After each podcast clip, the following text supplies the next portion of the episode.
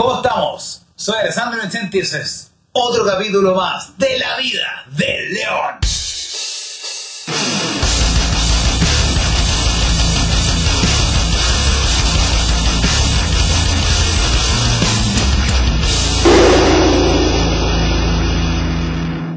¿Qué tal? ¿Cómo estamos? Este es el sería el tercer capítulo de la vida del león de la tercera temporada. Así que vamos en el 33, el número de Jesús. Eh, hoy día vamos a hablar de un tema que es el duelo migratorio con Rosemary Hernández, ella es psicóloga y venezolana y básicamente sabe el tema teóricamente y prácticamente porque lo ha experimentado acá en Chile. Entonces, eh, como ya ahora tenemos nuestro propósito nuevo, con nuestra rosa lumínica nueva, que no la voy a dejar de mencionar porque me encanta, le amo, eh, son los colores corporativos del león. Cyberpunk. Eh, dele like, suscríbase, comente, comparta y ponga las notificaciones para que nos ayude a que esto se propague y nosotros podamos formar una comunidad en la cual podamos seguir invitando a gente como Rosemary o ella, si quieren ir de nuevo para que podamos eh, hablar de estos temas y ayudar a gente. Así que, sin más que decir, como siempre digo, vamos al meollo del asunto. Y ahora les presento a Rosemary. Un gusto, ¿cómo estás? Hola, muchísimas gracias. Estoy muy bien, encantada de estar en la vida del león. ¿Te gustó el nombre? Sí, me encantó, la verdad, me enganchó mucho. La vida del león. Sí. Después cuando lo veáis con los, con los, ¿cómo se llama? Con, lo, con la música de todo el cuento, pero ahí te lo voy a mostrar. Eh, es como cyberpunk. Me gusta ese concepto cyberpunk de, de cyberpunk. Eh, lo que pasa es que yo creo que ya estamos en ese mundo, ¿me entendí? O sea, vivimos en un mundo donde tenemos inteligencia artificial, que ya no es como de película de ciencia ficción, sí, es, es, ahora, eh, estamos viviendo donde la gente básicamente está conectada a todas estas cuestiones que son como que en algún momento eh, los celulares eran como una ficción de viaje a la estrella y ahora como que no podemos vivir sin, o sea, literal si ya no tenía si, si, no tenía internet es como que estáis out, o sea, estáis obligado a tener internet. La gente ya no puede decir que lo que pasa es que no tenía internet, no, no, ya no, una opción. No es una opción. Entonces, bueno, y eso claramente como todo en la vida trae cosas buenas y cosas malas o, no tan buenas. Lados positivos, caos. PNL, me encanta, me encanta cuando me corrigen, me encanta. Muy bien. PNL. Lo digo siempre y la gente que sabe me corrige.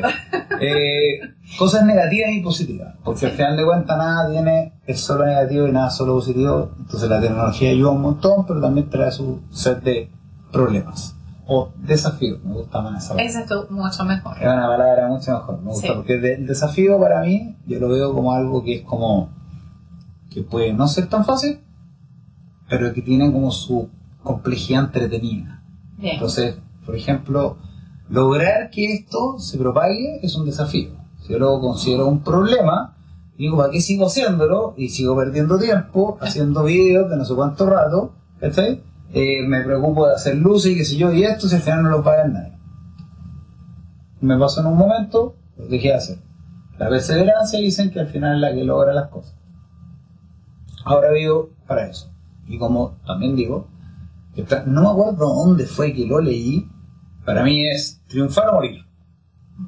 Ah, lo leí en un libro que se llama eh, que se llama Piense y hágase rico. Ah, sí, claro. sí, sí, lo conozco. Benjamin Hill. Sí. Y, y este gallo lo que dice es que dentro de los ejemplos que pone es que había un general que llegó a una costa y como que para que así ya aquí no tenemos otra opción, quemó todos los barcos y les dijo ya aquí no queda otra opción. O triunfamos o nos morimos. Listo. Y eso pasa mucho en muchas, muchos aspectos de la vida, ¿no? Cuando te toca asumirlo, hacerlo.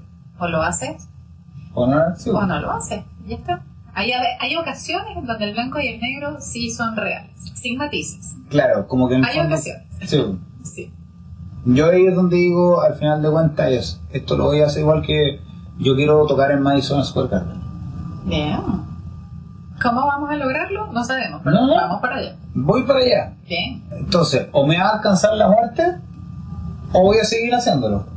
O ya, bueno, existe la tercera opción de que tal vez me ocurra porque en verdad ya, ok, ya se me siento satisfecho. Pero en el Ok. fondo, el sentirse tan satisfecho es parte de lo que digo, te, te lleva a la felicidad. porque en el fondo, Entonces, ya hice lo suficiente, ya. La verdad, y si eres honesto contigo mismo, tú dices, ya, ok, yo me siento satisfecho con esto, no quiero más hacerlo, ahora puedo pasar a otra cosa.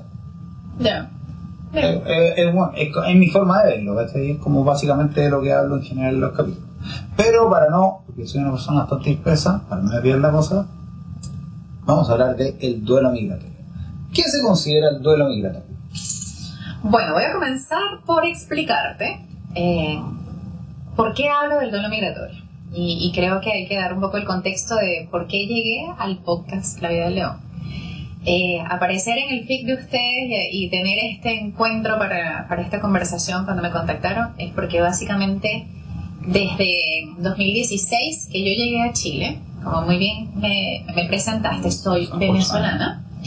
Eh, yo migré en el 2016, Perfecto. migré con mi hija, en ese momento tenía cuatro años ella, y bueno, mi intención de migrar a Chile o la visión de este objetivo del para qué llegar acá fue distinto a lo que en algún momento los venezolanos comenzaron a generar en unas oleadas diferentes. Esa primera oleada de migrantes venía con una visión de mejorar calidad de vida y sobre todo huyendo de una situación país que generaba una sensación de inseguridad, falta de recursos, etcétera. Pero mi objetivo no, no fue salir de oyendo ni de la inseguridad ni de la situación del país. Básicamente mi objetivo era eh, crecer profesionalmente porque yo sentía que en Venezuela ya había llegado a un tope. Ya yo sentía que todo lo que había querido alcanzar lo había, lo había logrado. Y eso es, disculpa, es como porque en Venezuela el asunto de la salud mental, por ejemplo, está más atrás que en Chile. Sí, sí. ¿Sí? Sí, eh, cuando estudiaba en la universidad nos daban, generalmente existe esta, estas visiones de cuáles son los países en donde más investigación hay o en donde más información se está generando en ciertos temas. Eso lo vemos en toda la universidad, en todas las carreras. Para efectos de la psicología, en Latinoamérica, el país que más avances tenía era Argentina y Chile. Así que de alguna forma yo decía, yo me voy a Chile, porque Argentina en su momento no me fue atractivo, y yo dije, me voy a Chile porque Chile tiene posibilidades de crecimiento, tiene investigaciones, tiene un desarrollo en la psicología que yo quiero, y yo busqué eso. Así que obviamente partimos de esa idea, de que yo no vine eh, como quizás algunos otros venezolanos que vinieron huyendo y que tienen total validez en, sus en sus argumentos del por qué salieron, pero mi, mi objetivo fue distinto adicional a no venir sola, sino que vine acompañada, siendo madre soltera de una niña de cuatro años, y eso le daba un plus a lo que luego generó toda una historia que después de llegar a Chile me hizo sentir la realidad del qué fue o el para qué de mi migración. Como muy bien explicaste, el hecho de, de migrar, eh, bueno, esto lo estábamos hablando antes de, de iniciar, eh, una cosa es eh, explicar la migración como una teoría, como algo que a alguien le pasó y otra cosa es hablar de la migración desde la experiencia. Y eso es exactamente lo que yo hago. Cuando hablo de la migración, hablo desde los dos espa- espacios. Desde lo teórico, porque lo estudié, porque comencé a investigarlo, porque comencé a generar eh, información para nutrirme, para poder saber qué era lo que me estaba pasando y qué era lo que yo estaba viviendo, y justamente cómo poder ayudar a otros ser psicóloga te da unas estrategias y unas herramientas, pero no te da todas las soluciones, ni te da todas las respuestas a las preguntas. El duelo migratorio lo estudié como algo que a alguien le pasaba, pero cuando me estaba pasando y comencé a vivirlo, entendí que lo que me estaba sucediendo no era algo que era exclusivo y que a todos los migrantes, por eso se llama duelo migratorio, le sucede. Eh, ¿Qué es el duelo migratorio? Exactamente como el nombre nos indica, es una pérdida. Hablar de duelo es básicamente una pérdida. Claro, Dependiendo. eh, Disculpa, se considera Sí. como. Es como.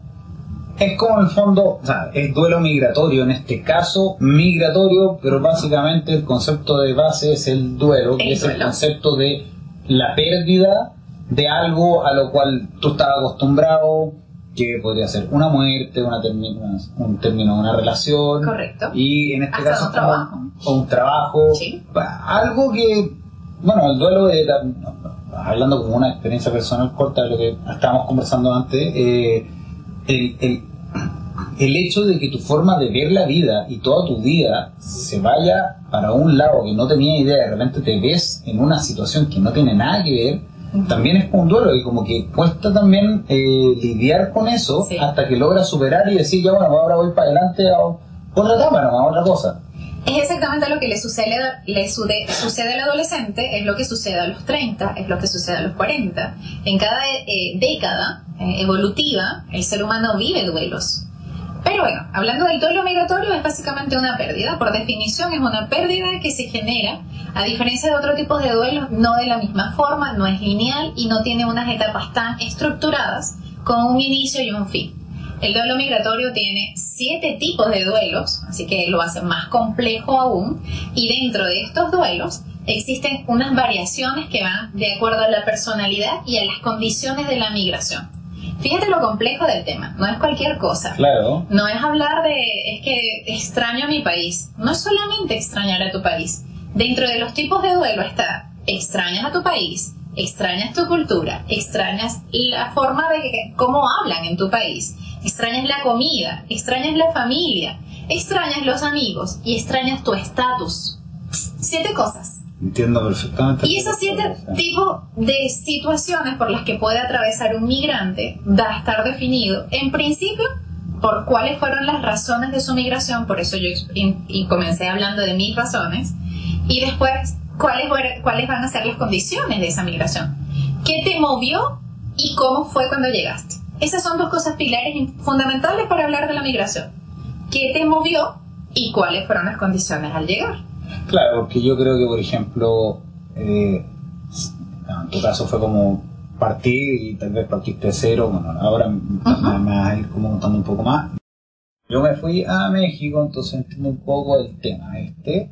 Eh, yo experimenté esto de como que, claro, fui por temas de buscar oportunidades nuevas, cosas como probar suerte, digamos, y eso, al final de cuentas, em, me hizo darme cuenta que, claro, uno parte un poco de cero y, y claro, pues entiendo ese concepto de, de que eh, eh, encontré el pasto más verde en el momento que estaba en mi casa, cuando llegué para allá, claro, pues eh, estar en mi casa era como el pasto más verde de nuevo porque era como, claro, no, no había considerado toda esta cantidad de cosas que ahora si yo me fuera a vivir a otro lado, las tendría como más presentes. Pero después de la experiencia. Claro. Comentaba que nunca comenzamos de cero, la verdad, el migrante nunca comienza de cero, independientemente de, de- a menos que estemos hablando de bebés, pero siempre la experiencia te precede y siempre va a haber una, una historia que da contigo. Y esto lo voy a aprovechar para explicar, porque resulta que cuando hablaba de los tipos de duelo migratorio y todas estas cosas extrañas, también está un punto importante que es los cambios y la metamorfosis que ocurre cuando una persona migra. Este Alessandro que se fue a México, estoy segura que no fue el mismo que regresó.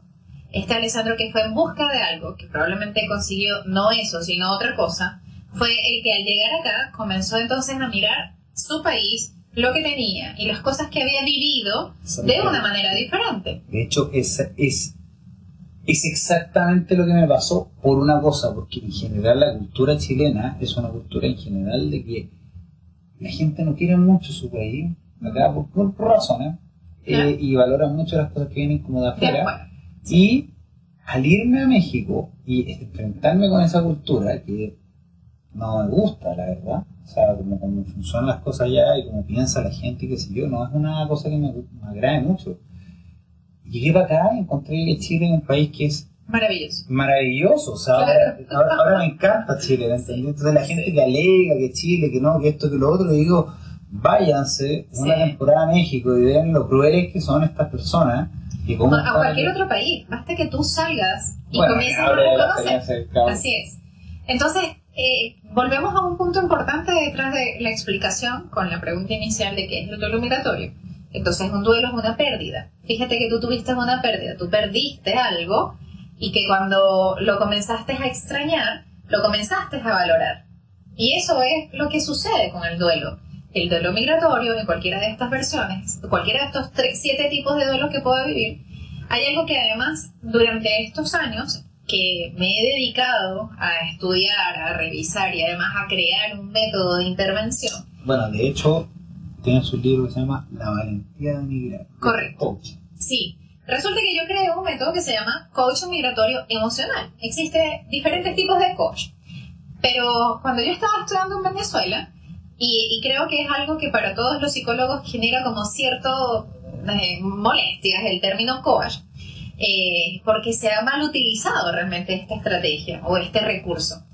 En Venezuela yo hice una formación de coaching y me quedó como metido allí dentro de las informaciones que en algún momento iba a usar. Lo que no sabía era que aquí lo iba a poder ejercer o lo podía sacar dentro de mis opciones y, y esa, de esa maleta de, información.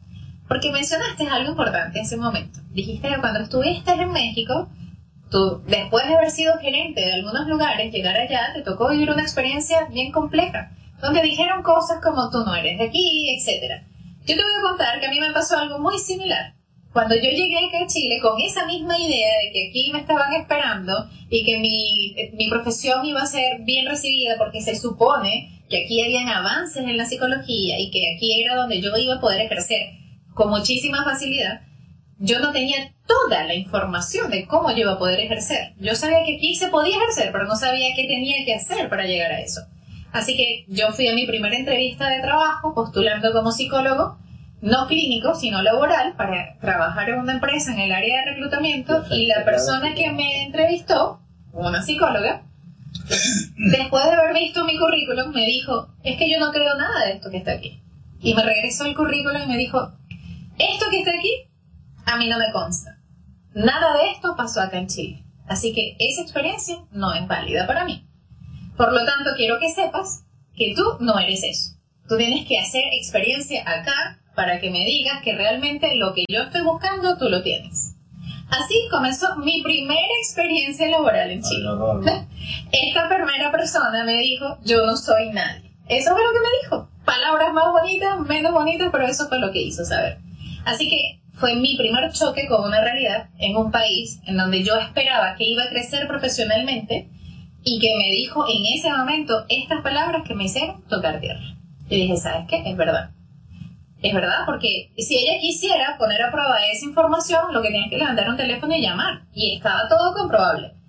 Pero eh, implicaba algo que ella no quería hacer. No venía de una universidad chilena, no sabían que mi apellido era un apellido reconocido porque aquí se maneja con apellidos, se maneja con una universidad, se maneja en donde vives.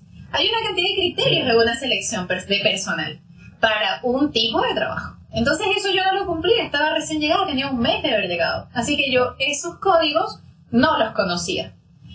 Esa primera experiencia me llevó a comenzar a trabajar en otras áreas. En Venezuela, igual es, tal vez un poco más difícil para ti discernirlo porque es de Venezuela. Pero por ejemplo, si yo me fuera a Venezuela ¿me pasaría algo similar? No, ¿sabes? ¿O es como distinta la...? Totalmente distinto. El hecho de que sea chileno, extranjero, tiene más oportunidades que yo que soy de Venezuela.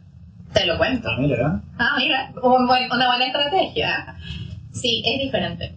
Con el hecho de que seas de afuera, no importa de dónde, pero tú digas, yo vengo de Chile y tengo este título de esta universidad, oh, eso tiene que ser muy bueno. Yo, yo creo que también hay un tema ahí. Sí cómo tocarlo, que yo creo que es un tema sensible para toda la gente venezolana, y lo he visto, como te digo, en Corolla, es el hecho de que Venezuela es un lugar que es como un lugar maldito para el resto de la gente.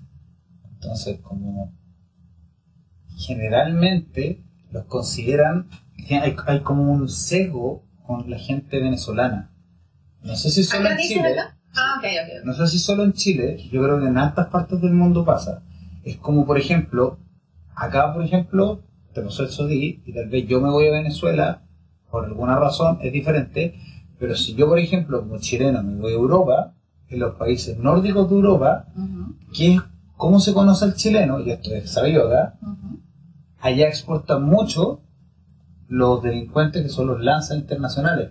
Claro. Que son ladrones que van a robar allá, porque lo que roban allá lo venden allá, ganan más plata, y acá son como ricos Mm, y viven entiendo. mucho mejor. Entonces, tú vas de chileno para allá y eres de baja categoría. Y te pasa lo mismo. Y te digo porque una, una persona que conozco que se fue a Bélgica, ingeniero de sonido, tampoco es como que así ingeniero civil industrial y como que acá trabajaba de CEO de Mac, ¿cachai? Eh, era una persona no normal, digamos, pero fue para allá y le ha costado un kilo poder salir adelante y, y salir de trabajar de garzón, que no tiene nada de malo, pero No, como para que- nada. pero en el fondo es como que iba como con esta cosa como Sí, el mismo concepto sí. voy a Europa eh, no es Chile Chile que no y la cosa que me pasaba antes Chile no que esto que todo lo malo de Chile me voy a Europa en Europa sí me van a valorar porque allá la gente es más avanzada qué sé yo y llegaron y lo ven y más encima y allá también tienen temas con el tema de la raza, o sea, lo ven, él es morenito y listo, o sea, el tiro es de menos categoría. Estoy siendo cruel en la forma de hablar, no es lo que pienso, sino que es como el, el, el- lo que, el efecto que me he dado cuenta que pasa, que como que depende, depende. Por ejemplo, para un gringo, cualquier persona, da lo mismo a que no sea gringo, ya es inferior. Entonces te ponen no sé cuántos atados para entrar. Sí, entonces fíjate cómo esta, estas situaciones que tienen que ver con migración y que no comienzan de cero, justamente es por esto, porque a pesar de que esta persona en ese momento específico me hizo sentir, porque realmente yo le, de- le permití, eh, después lo entendí de esa forma, le permití que me, me hiciera sentir de esa manera, eh, en ese momento fue como, ok, está bien, entonces esto quiere decir que hay que comenzar, no esperando o aspirando a ingresar directamente al área laboral desde la psicología, pero otras opciones habrá. Me dolió enorme, y ahí me voy a los 17 duelos, y ahí, ¿qué me dolió? Mi estatus. Ojo, si yo no soy psicóloga, entonces, ¿qué soy? Si yo toda la vida había estudiado era esto, para esto y por esto. Además, un punto importante, cuando estamos en Venezuela, y, esto lo voy a, a sectorizar porque he atendido a dominicanos, he atendido a, eh, a peruanos, a haitianos, a, a cubanos, a colombianos, he atendido a muchas nacionalidades. Y esto que voy a decir ha sido muy de Venezuela. En Venezuela, cuando tú comienzas a tener, no sé, 6, 7 años, la primera pregunta que te hacen es ¿qué vas a hacer cuando seas grande? Y la pregunta con la que tú creces es que tú vas a crecer para ser alguien. Tú no eres alguien ahora. Tú no eres nadie todavía porque no has estudiado y no tienes un título profesional que te defina. Así que tú creces esperando, esperando tener esa oportunidad de ir a la universidad, adquirir un título y cuando lo tengas, eres el título. No eres tú, eres el título. Y disculpa, como para entender, por ejemplo, la diferencia con Chile, ¿en Chile encuentras que es similar o es diferente? Es diferente. Fíjate que por eso hice el énfasis que es venezolano esta característica, porque cuando he atendido a adolescentes chilenos, no voy a hablar del adulto, voy a hablar del adolescente, él está esperando, no sabe qué hacer. O sea, a nosotros no se nos permitía, y hablo de, de la generación hasta donde llegué, 2016, no se nos permitía llegar a la adolescencia sin saber qué ibas a hacer. Tú tenías que saber qué querías. No, perfecto. Y es algo que acá no funciona así. Es que tú puedes llegar a los, no sé, 18 años cuando ya vas a terminar la media y puedes estar todavía definiendo qué va a ser tu vida. Entiendo perfecto eso. Cosa que no va a pasar en Ya, Venezuela. perfecto. ¿Sí? Entonces, voy otra vez al título. Esta chica me dijo que yo no podía ser psicóloga porque nada de eso que estaba allí era real. Así que mi primera, mi primera crisis, mi primer duelo fue desde mi estatus. Si yo no soy psicóloga, ¿qué soy? Comencé a cuestionarme y comencé a preguntarme, ¿qué hago? Ah, ya, listo, no puedo ejercer, porque no podía ejercer la psicología clínica, no podía ser psicóloga laboral, no tenía estas opciones, ¿cómo? ¿qué? Hay que hacer oficios. Y los primeros oficios que hice fue de garzona. Lo que me permitió conocer a gente de Ecuador, de Perú, de Haití, de Colombia y a entender otras realidades. Esa experiencia de vida fue lo que me permitió a mí comenzar a, ver que había una realidad de la que yo estaba lejana totalmente y que mis razones de emigrar no eran las de todo el mundo.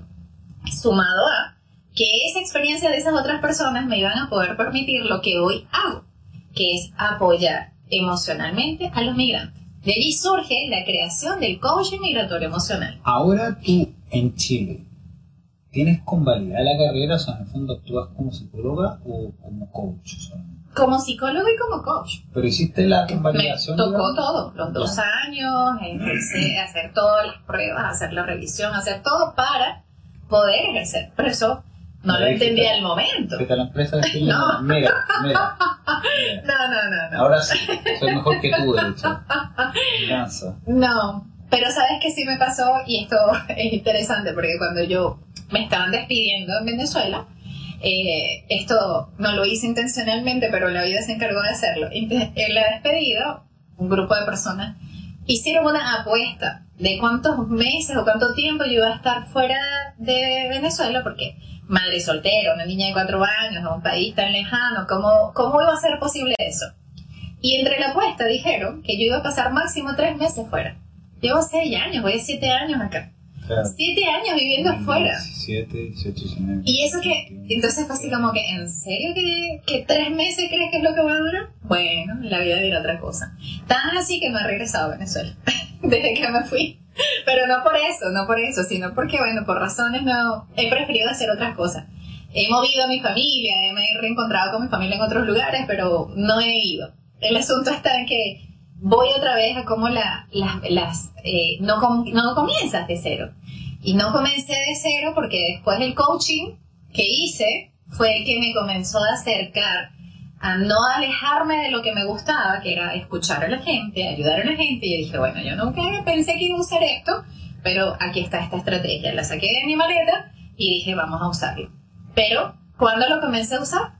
Después que entendí que si yo estudié cinco años una carrera, eh, eh, una licenciatura para poder ejercer y ayudar a otros, aquí yo no iba a pasar cinco años para poder ejercer. Pero sí necesitaba transitar un camino para conocer y entender a la gente, antes de poder decirle, yo soy psicóloga y te puedo ayudar. Y entendí de base y de fondo, porque también fui vendedora de motos, me encantó la experiencia y me fue maravillosísimo y gracias a eso pude hacer El psicólogo, en verdad, es, Eh. Es una buena herramienta para vender. para muchísimas cosas De hecho, dentro de las ventas, ocupan mucho el concepto de la, de la psicología, sí, del la marketing. neuroventa. Correcto. Y eso lo estudié, porque tampoco, el psicólogo tampoco me enseñaba a ser vendedora, pero estudié neuroventas. Y comencé a formarme para poder ver que se podía vender desde la necesidad, que yo creara una necesidad. Mira, esto es interesante, Alessandro. Esto es una experiencia que me pasó dentro de, la, de las ventas. Em, yo, yo sabía de motos lo que tú quizás puedes saber de, de, no sé, de cómo se prepara una cachapa. No sé, cualquier cosa. O sea, Solo se le sonríe. que son ricas. Bueno, yo solo sé que las motos son buenas y que son geniales y a mí me encantaba y me montaba en una y disfrutaba. Listo. Y motos grandes, y, pero ni de marcas, ni de cómo funcionan, ni de motor, ni de torque, nada. Me tocó aprender. Y fui tan interesante en la, en la o sea, fui tan, tan, tan estudiosa del tema que a mí me designaron un reto, desafíos. Y me dijeron, tienes que vender virtualmente. Y fui la mejor. Y las mejores ventas de esa sucursal eran las virtuales. Yo llamaba a la gente y las ven- les vendía motos. Ajá. Epa, y vendía motos de alta cilindrada. No vendía motos pequeñas, vendía motos de alta cilindrada. Les vendía y se las llevaba a la casa. En se lo vendí porque le vendí la emoción. Le decía, esta Es- moto es mil, el mil es como que sentí el motor entre medio de las piernas, tiene velocidad, el run, run y todas esas cosas. Y eso es lo que vende al final. Y la persona quedaba como, sí, yo quiero esa moto. Tú necesitas una moto. ¿Qué edad tienes? 40. ¡Ah! Imagínate, en el mejor momento de tu vida. Para comenzar a vivir la adrenalina. Excelente. ¿Ya? Y así aprendí a vender.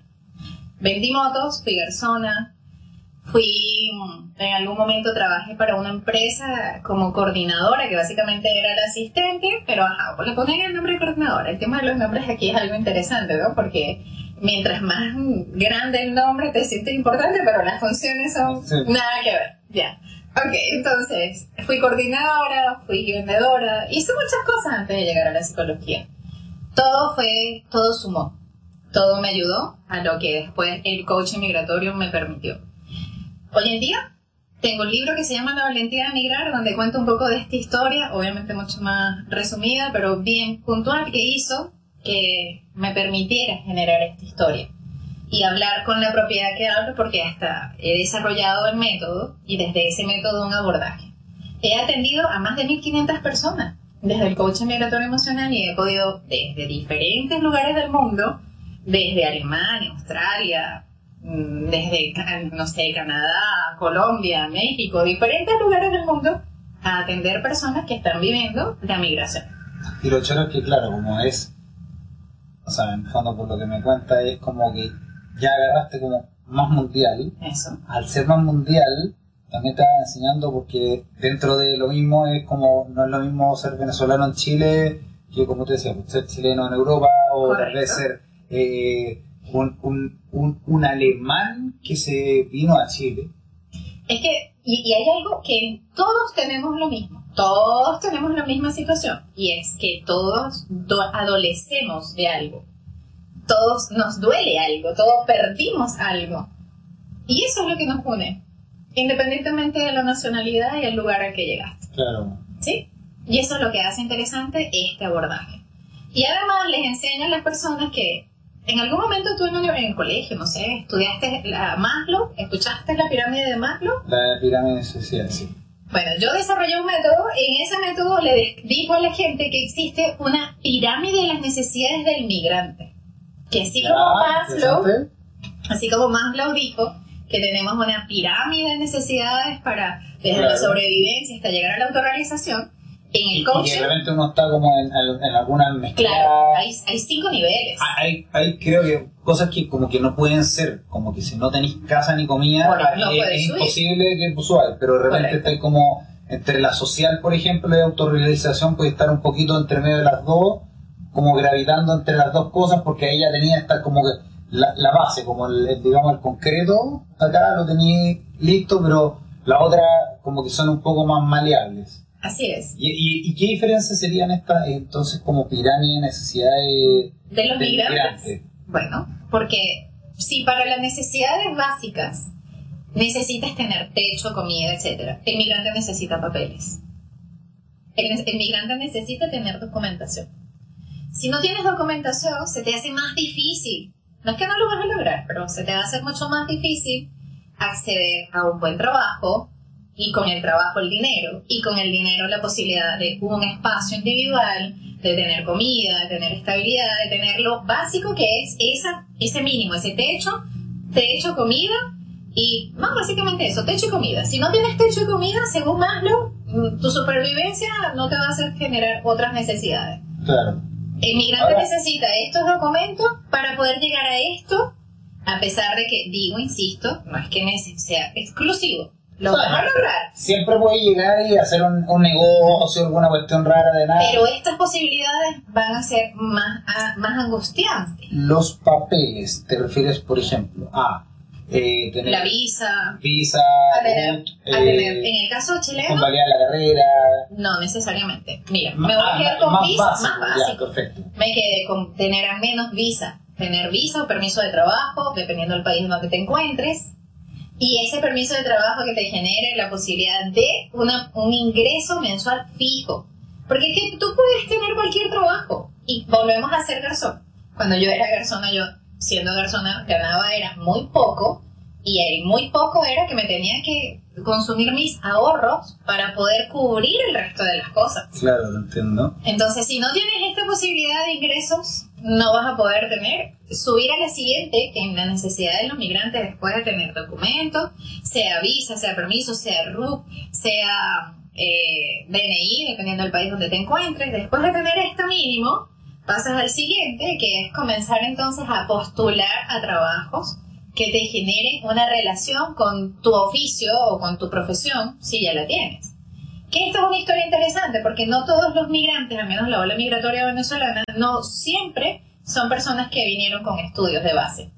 Son personas que quizás no estudiaron o comenzaron a estudiar y tuvieron que parar la carrera y eso hizo que generara esta búsqueda de otras oportunidades. Pero supongamos que vienes con un título debajo, la, no sé, contigo. Entonces, para llegar a este segundo nivel, que implica tener estas capacidades de acceso a un, un no sé, a quizás una renta mayor de 500 mil pesos, porque ya sabes que con 500 mil pesos nada más te alcanza para arrendar un lugar y listo. Eso.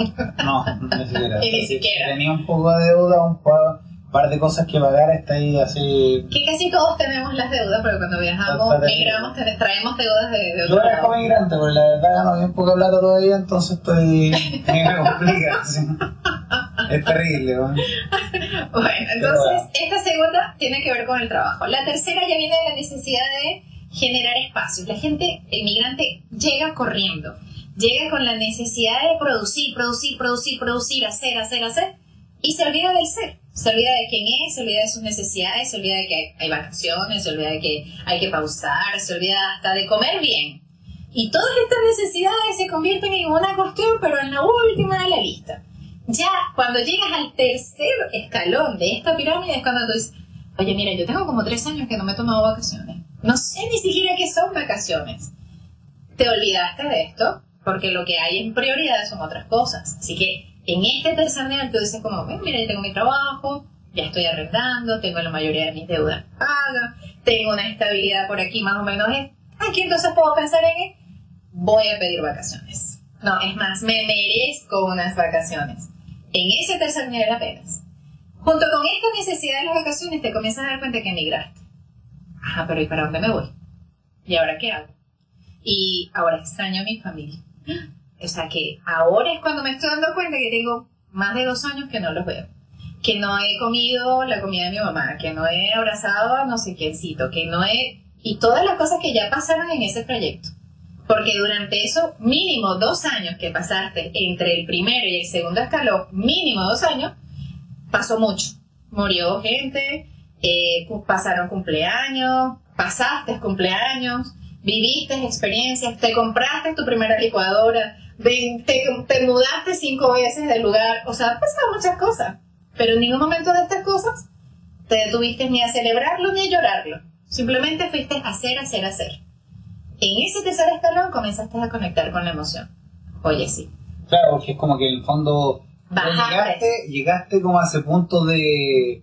De dejar de esta- correr. estabilidad, claro, como ya no estoy así como sobreviviendo, ahora por fin puedo vivir y ahora me doy cuenta de, claro, hay cosas muy buenas que he logrado, pero también hay un montón de cosas que, claro, porque es como, es como, es como de una manera forzada lo que le pasa de repente a la gente que es muy exitista, por ejemplo Ok. que la gente exitista tiende a tener este como concepto de yo, yo, yo ¿Qué abogo por el tema de, de- de la felicidad ahora Ya. porque me di cuenta que al final de cuentas tú puedes ser feliz en la situación que sea pero eh, la idea por lo menos para mí es ir mejorando ¿cachai?